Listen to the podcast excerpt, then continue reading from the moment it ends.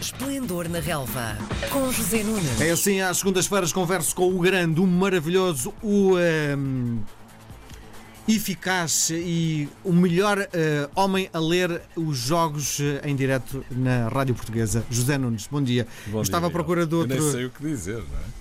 Melhor é não dizer nada. É melhor não é dizer tens toda a razão. Tens toda a razão. Foi um fim de semana onde se falou imenso sobre árbitros e arbitragens para desconstruir eh, aquilo que aconteceu este, este fim de semana. Temos o José Nunes. Vamos começar pela arbitragem do. eh, eu sei que tu não gostas muito de falar nisto, mas esta semana os três grandes eh, queixam-se da arbitragem. O eh, Sporting Rio Ave começa com três penaltis eh, a favor do Rio Ave. Os adeptos do Sporting queixam-se que perderam o jogo por causa da arbitragem. Assinas por baixo?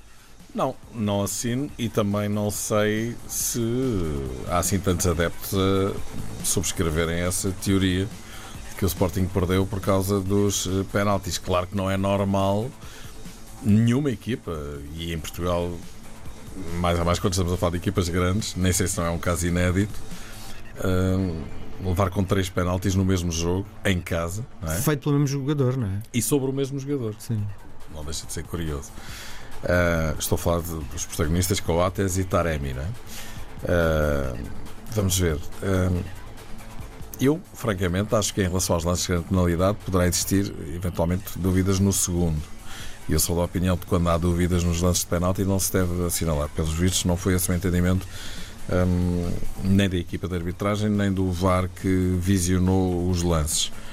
Quanto ao resto, aquilo que eu vi foi, hum, enfim, o cumprimento das leis, de alguma forma. Uma exibição absolutamente catastrófica de Coates, hum, que ainda tem um lance em que poderá ter cometido outra grande penalidade, eventualmente, não sei, mas eh, ficou no ar essa dúvida. O Sporting também se queixa de um penalti sobre o Rafinha, que também pode ter existido, mas esta questão da intensidade, hoje em dia, tu colocas uma mãozinha, o jogador deixa-se cair e depois, nas imagens televisivas, os próprios árbitros que dirigem eh, ou que dirigiram os jogos e que agora são analistas dividem-se nas suas opiniões. É assim, eu acho que se marcam penaltis em Portugal com muita facilidade, já tive a oportunidade de dizer isto, e há outros que são incríveis e que não se marcam. E realmente, desse ponto de vista, e não querendo carregar muito nas tintas, porque eu não gosto de criticar muitas arbitragens, tenho de reconhecer que existe alguma falta de coerência hum, na forma como o árbitro A ou o árbitro B analisam, analisam estes lances. Bem sei que os penaltis são sempre lances de, de caráter interpretativo, portanto subjetivo. Depende da opinião de cada um. Há uns que não deixam dúvidas, mas não são assim tantos, porque o resto é sempre aquela eterna luta do defesa que tenta tirar partido da situação e naquilo que puder meter uma mãozinha, encostar o corpinho e tal, não sei o que faz. E o avançado, que mal sente um sopro, se deixa cair. É um jogo de interesses, não é? E por vezes é muito difícil destrinçar as coisas, mas eh, é de facto um jogo atípico, três penaltis, indiscutivelmente, e contra a equipa grande e em Claro. sua casa. E diz uma coisa. Mas, mas não é só isso que justifica a derrota do Sporting. Vamos olhar atenção. para a derrota do Sporting. O Sporting vem de um jogo bastante bem conseguido Em Portimão. em Portimão. Aliás, foi o melhor jogo que fez nesta época. E o- isto é emocional. Joga-se muito bem numa semana e na semana seguinte perde-se em casa. Eu acho que hum, o Sporting está numa situação muito complicada e o seu treinador ainda mais. E digo-te, digo-te que não me surpreenderia, não ficaria de boca aberta se durante estas duas semanas Marcel Kaiser deixasse de ser eh, treinador do Sporting.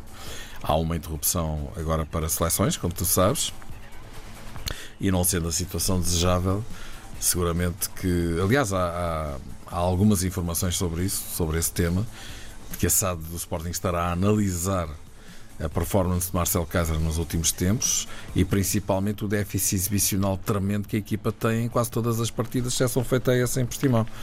Eh, Eu acho que o futebol do Sporting é um futebol muito híbrido, muito ambíguo, eh, falta de qualidade de jogo coletivo, portanto, pouco trabalho eh, da parte Do treinador. Sim.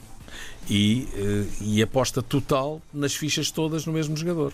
O que é uma coisa completamente eh, contrassenso, não é? Nem no tempo do Eusébio o Benfica jogava dessa maneira, não é? Eh, Bruno Fernandes é um jogador excepcional, mas o futebol do Sporting não se pode resumir a isto, toma claro. lá a bola e resolve. Porque isso acaba por eh, contrair o resto da equipa, por mais fantástico que o jogador seja e é. tem resolvido muitos problemas ao Sporting. Tu podes dizer assim: bom, mas Marcelo Kaiser ganhou duas taças. Eu não sei se foi ele, se foi Bruno Fernandes. Não sei se foi Bruno Fernandes que andou com o Marcelo Kaiser ao colo. Porque realmente a qualidade de jogo coletivo do Sporting deixa muito a desejar. Tu podes dizer assim: bom, mas o Sporting tem um plantel inferior ao Benfica e ao Porto. Tem. Mas não pode haver esta diferença, não é? Em termos de qualidade de jogo coletivo. E eu atribuo isso, de facto, à qualidade de trabalho do treinador também. E há treinadores disponíveis para treinar o Sporting nesta altura do campeonato? É uma boa pergunta. Uh, disponíveis, talvez não. Uh, mas vou-te dar. Uma lista? Eu não Fizeste a lista? A ver, não tem nada. Fizeste uma lista? com isto. Até é um bocadinho abusivo estar a dizer. Não, não, não fiz uma lista, mas há um treinador, por exemplo, que eu via no Sporting e seguramente ia fazer bem melhor do que Marcelo Casa. Estou a falar de Vieira, o treinador do Vitória de Guimarães. Eh, Os vimaranenses que me estão a ouvir dirão: bom, mas não dês, não dês ideias a Frederico Varandas. Hum, curiosamente, o, o, o Vitória de Guimarães ainda não ganhou no campeonato. Dois empates e uma derrota. Já vamos falar do jogo Já vamos, já vamos. Tem, mais, tem Mas- mais. mas é, um, mas é um treinador de grande qualidade e que seguramente soltaria a equipa. Porque é assim: uma coisa é teres uma equipa mais fraca que as outras duas candidatas ao título e tens, em termos de valores individuais. Outra coisa é não teres uma dinâmica que potencie uh, os jogadores que a equipa tem. bem. E, e o Sporting não tem essa dinâmica. De facto, é um futebol híbrido, ambíguo, não sabes muito bem que futebol é que o Sporting tem. A única coisa que tu sabes é que mal a bola chega ali ao meio, é entregá-la a Bruno Fernandes e ele que resolve o resto. Não é assim que se joga futebol. O Sporting parece querer vender os seus ativos mais importantes. Na tua perspectiva, é preferível equilibrar as contas e perder gás no ponto de vista desportivo? Essa é uma excelente questão e é com certeza uma questão de grande grau de dificuldade para eh, Frederico Varandas, que está a fazer o que pode para tentar eh, gerir um Sporting que deve estar completamente em cacos do ponto de vista financeiro depois de ter passado por aquilo que passou. Ahm, e essa questão é muito importante. Agora, isto é uma pescadinha de rabo na boca. Uh, Se tu vendes, não tens, não tens resultados desportivos. Vendes porque precisas do dinheiro. Mas se não tens resultados desportivos, não vais fazer dinheiro, não vais fazer receitas, não valorizas jogadores, não ganhas competições, não vais à Liga dos Campeões, etc, etc, etc. Portanto, é de facto uma situação muito difícil de gerir. Acho que o Sporting fez um negócio extraordinário com o Rafinha. 20 milhões no Ren é uma loucura. Enfim, independentemente do potencial que o jogador tem, quer dizer, é um preço extraordinário. não é? Não vale isso, é isso que queres dizer. É, é isso que quero dizer. E, portanto, eh, enfim, o Sporting está numa situação difícil. Até ao final do dia de hoje, até à meia-noite, o Sporting vai ter que apresentar um ponta de lança. O Sporting tem Luís Filipe, não tem mais ninguém. Dispensou o base de Oste, lá está, a questão do dinheiro. Ordenado muito alto, eh, cruzado com uma baixa de performance de base de Oste. Mas porquê é que ele baixou de, de rendimento? Não tem jogado também, não? Isso não terá a ver com o futebol de Kaiser? Não há cruzamentos? Não há jogo útil para os pontas de lança? O Luís Filipe também anda ali aos caídos, a bola não chega lá. O Sporting não teve um pontapé de canto contra o Rio Ave. O que é que isto quer dizer? Que não foi à linha, não foi cruzar, não conseguiu jogadas de desequilíbrio pelas alas. O que é facto é que Basel chegou ao entrar que já marcou. Porque será? Bom, vamos olhar para o Porto. Pode ser? Claro. O, ehm, é normal expulsar um jogador no primeiro minuto de uma partida, mesmo que ele mereça ser Se expulso? for caso para isso, será. Ah, há árbitros que, em todo o caso, tentam, de alguma forma, segurar as pontas, justamente porque No sabem minuto? que vão condicionar brutalmente é? um jogo. Agora, neste caso, e estás-te a referir à expulsão de Tapsoba, central do Vitória de Guimarães, acresce que, na opinião da esmagadora maioria dos analistas de arbitragem, e já agora, já que me pedes a opinião, não sou especialista e cada vez percebo menos de arbitragem, com tanta confusão por aqui vai, mas já que me perguntas a minha opinião, também acho que eles têm razão. Não é caso para expulsão, é para cartão amarelo. Portanto, aos 40 segundos expulsaram um jogador naquelas circunstâncias, num lance em que há um jogador do Vitória de Guimarães que está à ilharga de Marega que ainda tem que palmear muito para chegar ao gol. Não é uma oportunidade, uma oportunidade clara, evidente. Parece-me um manifesto hum, excesso de Carlos Xistra, isso é indiscutível. Mas não foi só esse problema que Carlos Xistra teve. E vamos fechar rapidamente este tema da arbitragem que, bem, ainda vais querer falar do Braga Benfica, mas eh, em relação a esse tema também. Mas queria só dizer que Carlos Xistra acumulou vários erros, não foi só este. Há um ou dois lances de, eventualmente, de eventual penalti a favor do Porto, que ele também não, não, não considerou, nem ele nem o seu VAR.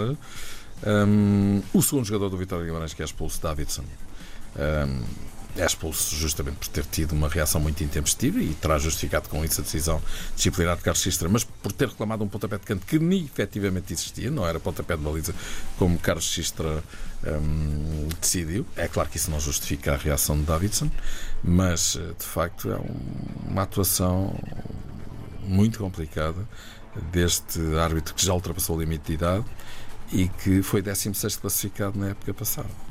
O Porto, apesar dos 3-0, acaba por não fazer uma grande partida. Não. Uh, não é, é uma vitória que, que, obviamente tem que se aceitar, não é? Isso não, não, isso não está em causa. Agora, o Vitória de Guimarães fez uma excelente partida no Estádio Dragão. O próprio Sérgio Conceição admitiu, com toda a honestidade intelectual, que o resultado é exagerado. O Vitória de Guimarães entra, entrou com, com 10 e saiu com 9 do jogo, não é? 40 segundos, 10 jogadores. Levam um golo aos 13, 14 minutos. O que seria expectável, mais a mais com a força anímica com que o Porto saiu do clássico no Estádio da Luz na semana passada, era que o jogo pudesse até encaminhar-se para uma goleada. Não foi nada disso que se viu. É verdade que o Porto teve um, algumas chances para marcar. Também é verdade que Marchesin, grande guarda-redes, faz duas defesas de golo outra vez durante o jogo. É um guarda-redes absolutamente extraordinário naquilo que tem feito até agora. Eu ainda não vi nenhum ponto fraco de Marchesin, com os pés, com as mãos, capacidade de reação em defesas impossíveis em quase todos os jogos. Não há dúvida que o Porto acertou mesmo na mousse. Até agora é isto que se tem que ver. De hoje para amanhã não sei. Agora, onde é que este guarda-redes estava escondido? No América do, do, do, É verdade que já é internacional argentino, já tem 30 anos, mas quer dizer, nunca foi um guarda-redes de primeira linha. Uhum, nunca tinha ouvido falar. E de facto tem feito um trabalho absolutamente incrível na equipa do Porto. Mas, voltando ao jogo, aquilo que eu vi foi um Porto a não conseguir hum, empurrar o Vitória e, e, criar situações de finalização. Hum, enfim, de acordo com aquilo que o jogo estava uh, a sugerir, expulsão de um jogador do Vitória, um gol marcado ainda no primeiro quarto de hora, e aquilo que eu vi foi um Vitória uh, com uh, poucos dias de recuperação, tinha jogado para a Liga Europa, um jogo até bastante desgastante do ponto de vista físico e emocional, na quinta-feira frente ao Steaua de Bucareste, a jogar com 10 e a não parecer que tinha menos um jogador em campo, e a trocar a bola, inclusivamente vi Ivo Vieira discutir, quer dizer, ou criticar ou gritar com o guarda-redes do Vitória porque, não queria que ele pontapeasse a bola para a frente, queria que ele saísse a jogar uh, com, com os jogadores de trás a levarem a bola controlada e trocada, muita qualidade de, de, da equipa do Vitória, e era aqui que eu queria chegar. E Vieira é um excelente treinador. Imagina que se o Vitória não ganhar na próxima jornada, estou a falar da quarta jornada, provavelmente será imediatamente alvo de grande pressão pelos menos bons resultados que o Vitória, que ainda não ganhou no campeonato, dois empates em casa e esta derrota no Estádio Dragão, apesar do grande trabalho que fez na Liga Europa até agora, eh, está a fazer. E repara como o futebol é injusto. Se calhar, e é por isso que eu há pouco falei, e Vieira é um excelente treinador, tem feito grandes trabalhos por onde tem passado, e o Vitória, que eu tenho visto esta temporada, pratica um futebol de grande qualidade para os jogadores que tem. Agora, claro, o Porto, depois da segunda expulsão, marca aos 88 e aos 92 acaba por mascarar um bocadinho o resultado, mas o futebol não se compadece com isso. E provavelmente se o jogo durasse mais 4 ou 5 minutos, o Vitória levava 4 ou 5. Claro. As equipas grandes são assim. Portanto, nada a opor em relação à justiça da, da, da, vitória do Porto, mas concordo contigo. Não foi o jogo brilhante que se esperaria, mais a mais com uma entrada completamente uh, a matar, um jogador do Vitória expulso e o gol marcado cedo, e que poderia iniciar outra exibição Agora o resultado está ótimo para o Porto, evidentemente. O Benfica desbloqueou algo que parecia complicado também com penalti. Há dúvidas sobre a legalidade do penalti? Não. É uma, uma atitude imprudente do, do jogador do Sporting Braga que atinge Florentino, o melhor jogador em campo, Florentino, grande exibição eh, na cara eh, e a partir daí, de facto, o Benfica, em linha que sempre com aquilo que se tem visto, eh, a partir do momento em que o Benfica marca um gol, esquece, toma conta do jogo e, e, e, derrete as equipas adversárias. Foi assim em todas as partidas que, que o Benfica fez um, oficiais com o Sporting. Até marcar o primeiro gol, as coisas não estavam extraordinárias. Antes, pelo contrário, o Sporting até estava a criar muitos problemas ao Benfica. Foi assim com o Passos de Ferreira até marcar uh, o, o, o, primeiro gol. Foi assim com o Bolonenses até marcar o primeiro gol. Não foi assim com o Porto porque nunca chegou a marcar. Sim. Nunca saberemos o que é que teria acontecido se o Benfica tivesse marcado. Mas o que é facto é que há aqui uma coincidência que o Benfica não marcou e não jogou. e com o Sporting de Braga. Também não teve assim um início de jogo extraordinário. O Sporting de Braga até estava a equilibrar a situação. A partir do momento em que o Benfica marcou, derreteu o Sporting de Braga, claramente, e faz uma exibição muito afirmativa, uma excelente resposta ao crash do clássico da semana passada e pisa em grande, mais dois golos, cinco golos em cinco jogos. O melhor marcador da época passada tema não marcar e a contratação mais cara da época tarda em mostrar-se. O que é que se passa? Bom, eu devo dizer que Seferovic hum, ontem caprichou claramente no esbanjamento. É impressionante. É impressionante. De facto, há ali um momento na, na, na primeira parte em que ele desperdiça três gols seguidos em poucos minutos. Se viste o jogo, Vi. reparaste nisso.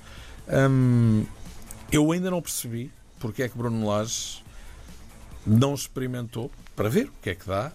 Raul de Tomás no lugar de Seferovic, mais à frente, porque fico com a ideia de que o espanhol não precisa de 5 ou 6 oportunidades para marcar um gol, mas a jogar muito longe da baliza torna-se mais difícil. De Tomás jogou muito bem, Eh, passos de ruptura, segurou muito bem a bola, mas eh, lá está. Mas não marca, não é? Não marca, está muito longe do golo e às vezes tenta até quase a despropósito remates de longe, justamente porque está desesperado para marcar um golo e justificar eh, o valor da contratação. Ele sente isso. Sente. Mas é um excelente jogador, não tenhas dúvidas nenhumas. Agora, eu acho que se justificaria, já que Seferovic está tão perdulário, é só em relação a isso, porque Seferovic está a jogar muito bem. Ainda ontem foi muito importante na segunda parte, a forma como ele, a toda a largura do campo, dá profundidade, a forma como a equipa joga, um jogador muito rápido, muito forte, excelente pé esquerdo. Agora, ali, nos últimos 7, 8 metros à frente da linha de gol, é um caos e não deixa de ser impressionante eh, pelo, pelo, pelo contraditório da coisa. É o melhor marcador do campeonato da época passada. Mas também é verdade que na época passada ele fez aquilo que nunca tinha feito na sua carreira, porque ele de facto nunca foi um goleador massivo. E eu não sei se de alguma forma isso não pode estar a regressar, não sei, não faço ideia. De repente começa a marcar golos e nunca mais acaba, tal como aconteceu na época passada. Agora que ele desperdiça muito golo, isso é inegável. E as pessoas começam a perder a paciência, não é? Os adeptos eh, já subiam o jogador. Sim, mas atenção, ele trabalha muito para a equipa, não é? E Isso não é visível, só para um comentador, uma pessoa que está atenta é que consegue dar por isso, não é? Ele é, ele é muito importante da forma como ele cava e escava espaços hum, nos últimos 30, 40 metros. Vamos Isso olhar- é inegável. Vamos olhar rapi- rapidinho para o mercado de transferências. Hoje é o último dia. Estás eh, hum, na perspectiva de acontecer alguma surpresa? Bem, no Sporting, nem sei se será surpresa, não é? Uh, Saiu Rafinha, saiu Base Dost, Bruno Fernandes não sabemos. Eu acho que depende muito daquilo que se vier a passar, se calhar até com Kaiser, não sei, não faço ideia. Agora que seguramente o Sporting está a trabalhar, se calhar até durante toda a noite de domingo para segunda, eh, sobre todos estes temas, está. O Sporting vai ter que ir apresentar um ponta de lança até à meia-noite. Esse nome vai ter que ser conhecido. Não há hipótese, quer dizer, o Sporting tem, tem Luís Filipe, não tem mais ninguém. Isso não existe. O Benfica tem três ou quatro pontas de lança, o, o Porto também, o, o Sporting tem um, que jogava no Passo de Ferreira na época passada. E apesar de tudo, tem feito um trabalho bastante interessante. Portanto, isso vai ter que ser resolvido. Em relação à saída de Rafinha, também penso que alguma coisa irá ser feita. E em relação a Kaiser, não está no mercado de transferências, mas vamos ver o que é que se vai passar. Muito bem. Fala quem sabe, e quem sabe é José Nunes. Nós voltamos a conversar próxima segunda-feira. Combinado, Miguel. Grande abraço. Boa semana.